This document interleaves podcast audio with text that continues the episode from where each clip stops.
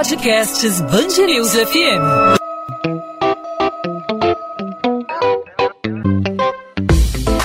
Dois às 20, com Maurício Bastos e Luana Bernardes.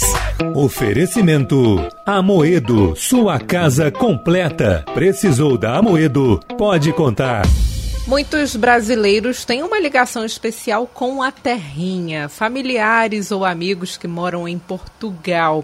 Alguns também estudam ou trabalham em terras lusitanas. Esse é o meu caso, Maurício. Eu tenho familiares lá em Portugal, né? Mas com essa pandemia, há dificuldades para atravessar o Atlântico. Pois é, Luana, e a União Europeia, nesse momento, ainda não está recebendo brasileiros por causa aí da situação atual de propagação do coronavírus aqui no Brasil as condições são adversas aqui no país e muitos países ainda mantêm as portas fechadas para brasileiros. Mas há algumas exceções e, mesmo nesses casos, há muita dificuldade, né? Viajar em tempos de pandemia está sendo um verdadeiro desafio que envolve agora novos decretos, companhias aéreas, estadia, são muitas questões, né, que precisam ser avaliadas. Pois é, e para entender quem pode ou não entrar em Portugal, que tem sido aí encarado como o grande Eldorado, e também entender quais são as dificuldades que as pessoas estão enfrentando, nós vamos conversar com o advogado Leonardo Almeida, que é especialista em direito processual e também atuante na área de legalização de brasileiros em Portugal. Leonardo, primeiramente, obrigado por aceitar nosso convite aqui na Band News FM, no podcast 2 às 20. Seja muito bem-vindo. Olá, Maurício. Muito obrigado a você pelo convite também. É um prazer participar do podcast.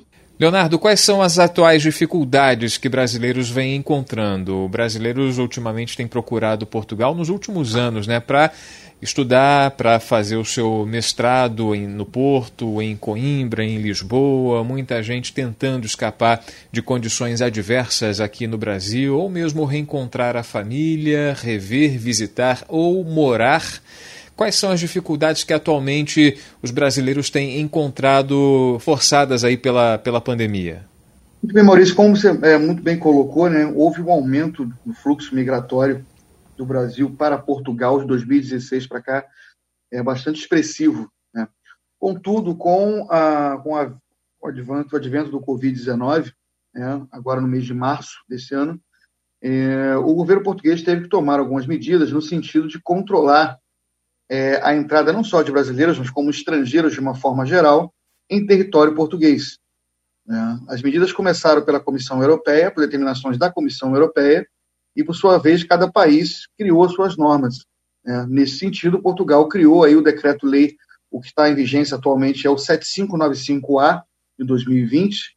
Vale dizer que cada decreto é editado a cada 15 dias, justamente por conta do controle do Covid. Então, é, no que diz respeito, né, no nosso caso específico aqui na entrevista, com relação ao Brasil, é, o que está em vigor é o decreto 7595A e passa a se observar a cada 15 dias se vai haver um, um controle ou não da pandemia com relação Brasil, ao Brasil.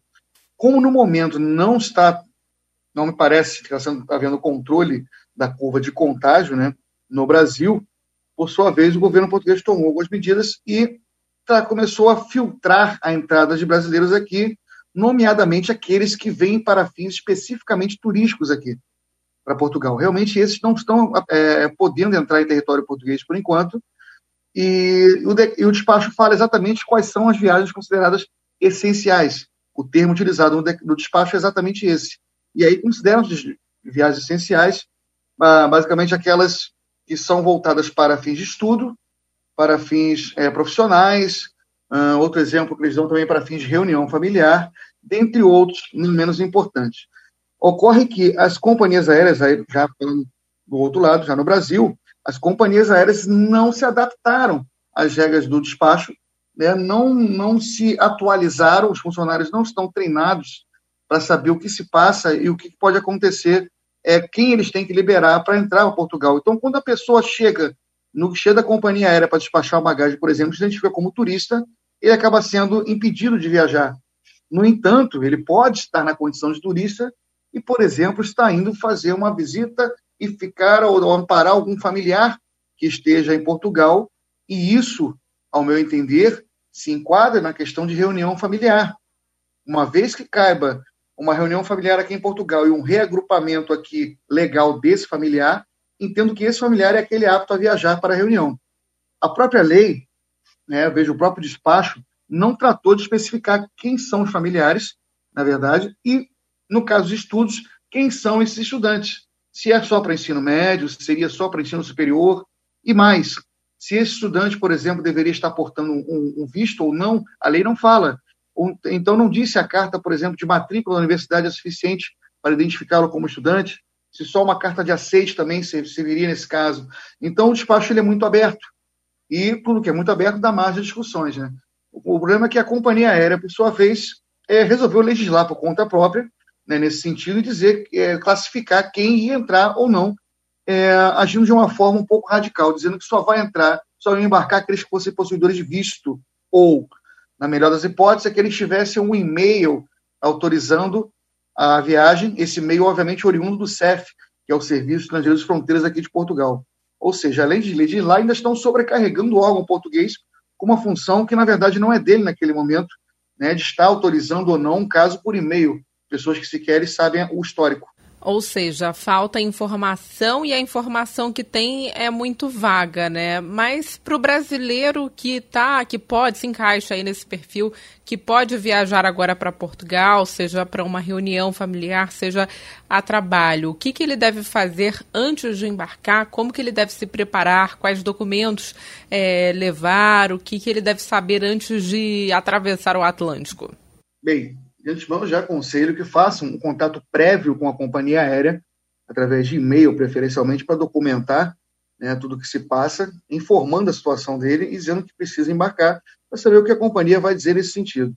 Fora isso, é, no caso de reunião familiar, portar o documento que comprove o vínculo familiar, e nesse sentido eu dei uma consultoria hoje mais cedo com uma pessoa que me relatou que ele está aqui em Portugal, né? Ele é residente aqui, tem uma esposa no Brasil que já, já tentou três vezes embarcar pela Azul e não consegue. Três vezes por motivo de reunião familiar nítido. Óbvio, é esposa, portadora de uma certidão de nascimento, de casamento e portadora também de cópia do título de residência dele, comprovando que ele reside em Portugal. Quer dizer, não sei o, o que se passa né, com relação aos funcionários, essa falta de sensibilidade para analisar o caso e, como eu disse, legislando, né, criando uma, uma, exigência do visto quando na mesma não, não se faz necessário.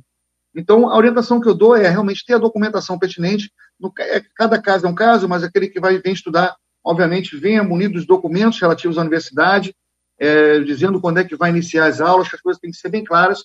Não adianta ele ter o início das aulas, é, como botar, ser feito uma matrícula, cujas aulas vão começar no que vem, e ele querer agora embarcar. Também não faz sentido. Mas que venha um documento, uma, geralmente uma carta de, de aceito de matrícula da universidade, dizendo que as aulas vão começar agora, no período de setembro, outubro, né, que normalmente é o que se passa aqui, o ano letivo começa nessa época, então que ele, é, ele vai começar o estudo nessa época aqui e, e pronto, já tem uma comprovação de que ele está vindo para fim de estudo. Em caso de, de, motivo de saúde, que também é um dos motivos importantes, é que a pessoa comprove a necessidade de se deslocar a Portugal por motivo de saúde, há um tratamento específico que vai ser feito aqui, por exemplo, em Portugal. Então, são, são exemplos, são caso a caso mesmo, nós temos tratá-los, né? cada caso é um caso, mas, regra geral, a, a orientação que eu dou é essa aí. Em Portugal, a, a, as universidades, as escolas, por exemplo, elas já reabriram. A gente, eu lembro de um caso recente envolvendo não Portugal, mas os Estados Unidos, em que havia uma determinação do presidente Donald Trump de forçar as instituições de ensino, as universidades que tivessem estudantes estrangeiros para que eles é, para que eles voltassem a seus países é, de origem, porque não haveria continuidade das aulas. Como isso tem sido é, feito em Portugal? Há alguma pressão nesse sentido? Já há reabertura da da, da, das instituições de ensino, para o caso aí dos estudantes que, que precisam é, ir para Portugal para dar sequência a seus estudos, mestrados, seus cursos? Sim, Maurício, muito bem colocado aí a pergunta. Eles realmente vão, a intenção do governo português é voltar às aulas né, normais, em sala de aula, tá? e, como eu disse, o ano letivo começa aqui em setembro, a curva de contágio foi devidamente controlada, tivemos notícia é, na semana, se não me engano, na semana passada, dizendo que ficamos 24 horas sem um caso de Covid-19 em Portugal, um caso sequer. Então, isso é, refletiu bastante, de forma bastante positiva. Então, não, o que eu tenho ouvido falar e tenho acompanhado pelas notícias aqui é que as aulas vão decorrer de forma normal, ao contrário do que você muito bem mencionou, né, do, que, do que ocorreu no governo, do, do governo Trump nos Estados Unidos. Inclusive, eu tive um cliente, dois clientes, é, meninos de 18, 19 anos, estavam iniciando a universidade na Califórnia, e eles estavam realmente, literalmente expulsos, né? tiveram que vir embora, porque os cursos que foram determinados que seriam online, o governo Trump determinou que voltasse ao seu país de origem, que fizessem um curso no seu país de origem. E foi o caso desses dois rapazes. Ocorre que os, o, o pai deles é português, né? é daqui da cidade, inclusive de Braga, me contatou. É, o pai deles é, é, português, e aí cuidamos de todo o processo. A companhia aérea, por sua vez, né, que é o foco aqui do nosso, nosso tema, a American Airlines, no embarque de Los Angeles a Nova York, né, que seria um Los Angeles Nova York, depois Nova York Porto. Já no embarque disse que não se sentiria na obrigação de conhecer a, a, a legislação alienígena, ou seja, o que Portugal tem a dizer sobre isso, eles não sabiam e não se sentiam obrigados a conhecer a legislação do mundo inteiro, e que por hora não iam, não iam autorizar o embarque. Os meninos me ligaram, né, e foi o momento em que eu tive aquela, aquele estalo que disse olha, faz o seguinte, pede ela para colocar, no, digitar isso, se ela tiver boa vontade de digitar o, o decreto 7595A, copiar o trecho, né, nomeadamente ali, o artigo 4, letra A, que ampara vocês, e colar no, no Google Tradutor e poder ter essa informação ali, para ela poder entender o que se passa. E foi o que eles fizeram. As meninas falam muito bem inglês, estavam lá estudando na universidade, conseguiram se expressar muito bem, e ela fez isso com muita boa vontade, entendeu o que se passava, que aí naquele caso já era um motivo de reunião com um, um, membro da União Europeia, já era um caso um pouco diferente, mas também, obviamente, se enquadrava ali e era caso de definir, autorizar, e o embarque foi autorizado, eles chegaram é, em paz aqui em Portugal, e só para ilustrar o que você disse com relação aos Estados Unidos também. Nós estamos conversando com Leonardo Almeida, especialista em direito processual e atuante aí na área de legalização de brasileiros em Portugal. Leonardo, queria que você é, fizesse um panorama aí de como vão ser os próximos meses. As companhias aéreas elas precisam se adaptar aí a essa nova realidade, né? Pelo que você está relatando, ainda há muitos problemas, ainda há muitas dificuldades. Como é que você acha que vão ser aí os próximos meses, especialmente nessa, nessa ligação entre Brasil e Portugal? É, o que me parece, o que parece, eles devem realmente não só se adaptar, mas preparar o seu pessoal, né, suas equipes para isso. A TAP, por sua vez, que também é, costuma não deixar, não permitir o embarque, já começou a se tornar um pouco mais flexível. Vi notas recentes da, da TAP no site já dizendo que entende quais são os casos ali de de estudos, reunião familiar, começou a trazer algumas definições, né? E me parece que a coisa caminha no sentido, pelo menos com relação à TAP, de liberar o embarque dos brasileiros. Agora, a Azul tem sido recorrente, ainda não tive notícias de cases positivos que entraram sem qualquer problema. Então, o panorama é esse, e eu espero que as companhias se adaptem de forma, é, vamos dizer, prévia ou preventiva, porque senão terão que fazer de forma repressiva, porque as pessoas vão acabar ingressando no judiciário para buscar liminares para poder autorizar o embarque, com aplicação de multa diária até que se faça o embarque e por aí vai. Então, eu acho que realmente é interessante e menos desgastante né, para todos que se cumpra o que diz o decreto atual 7595A e os demais decretos que a partir de 15 de agosto já muda, 16 de agosto já muda o decreto. Na verdade, eles têm mudado o prazo, mas o teor do decreto continua sendo o mesmo, do despacho, melhor dizendo, continua sendo o mesmo. Então, o interessante é que eles se adaptem a isso e procurem se atualizar. Hoje, na, com, com internet, com vídeos, com tudo, não há porquê essa, é, dizer, essa distância que está sendo criada entre a companhia aérea e o que diz o governo português. Leonardo Almeida, especialista em direito processual e atuante na área de legalização de brasileiros em Portugal. Obrigado por aceitar nosso convite aqui na Band News FM, pelos esclarecimentos.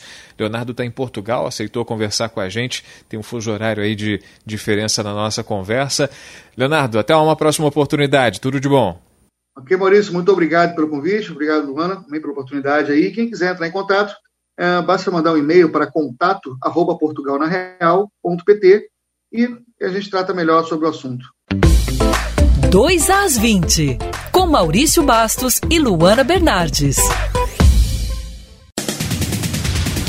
A organização criminosa alvo da Operação Pit Stop da Polícia Civil chegou a lucrar um milhão e meio de reais por mês com furto de combustíveis. Um vereador é apontado pelas investigações como chefe do grupo. Alex Rosa, do Solidariedade, foi o principal alvo dos 13 mandados de busca e apreensão. A polícia esteve na casa e empresas do parlamentar, além do gabinete dele na Câmara Municipal de Duque de Caxias, na Baixada Fluminense. A defesa de Alex Rosa não foi localizada. A Justiça do Rio suspende o decreto da Prefeitura que permitia a reabertura das escolas privadas do município de forma voluntária. A decisão é do desembargador Peterson Barroso Simão, da Terceira Câmara Civil. Com isso, a Prefeitura está proibida de publicar qualquer outro ato administrativo de retorno às atividades presenciais em creches e colégios particulares. Em caso de descumprimento, a multa é de 10 mil reais por dia ao prefeito Marcelo Crivella. A defesa do senador Flávio Bolsonaro, do Republicanos, entra com um pedido no Conselho Nacional do Ministério Público para que os promotores do caso da rachadinha na Assembleia Legislativa do Rio sejam trocados.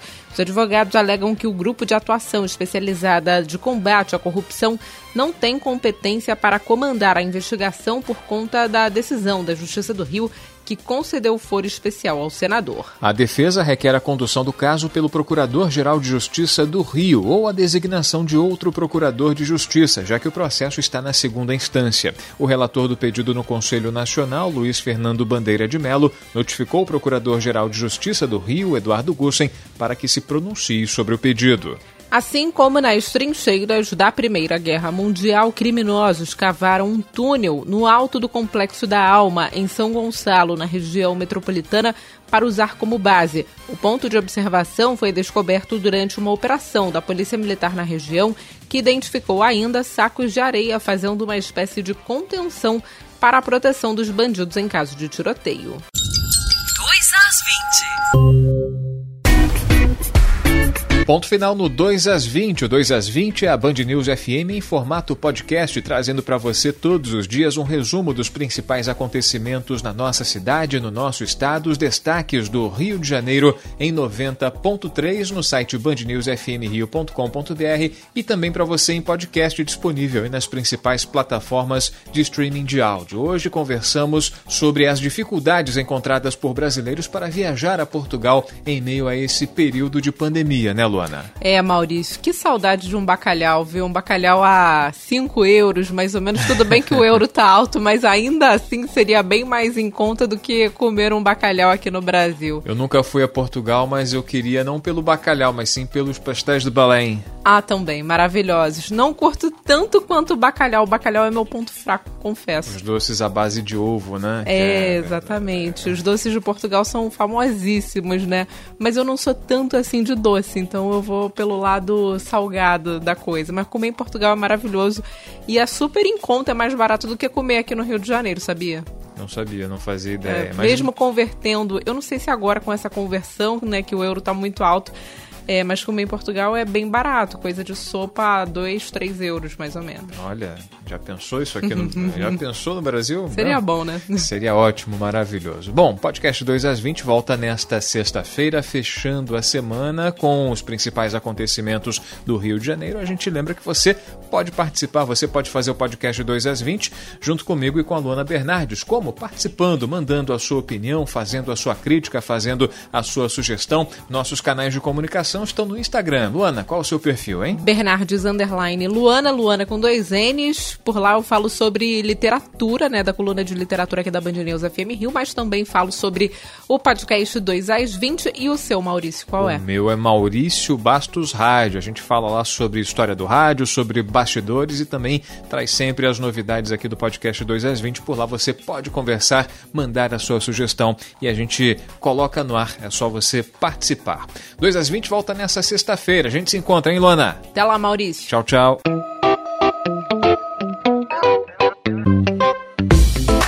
Dois às 20, com Maurício Bastos e Luana Bernardes.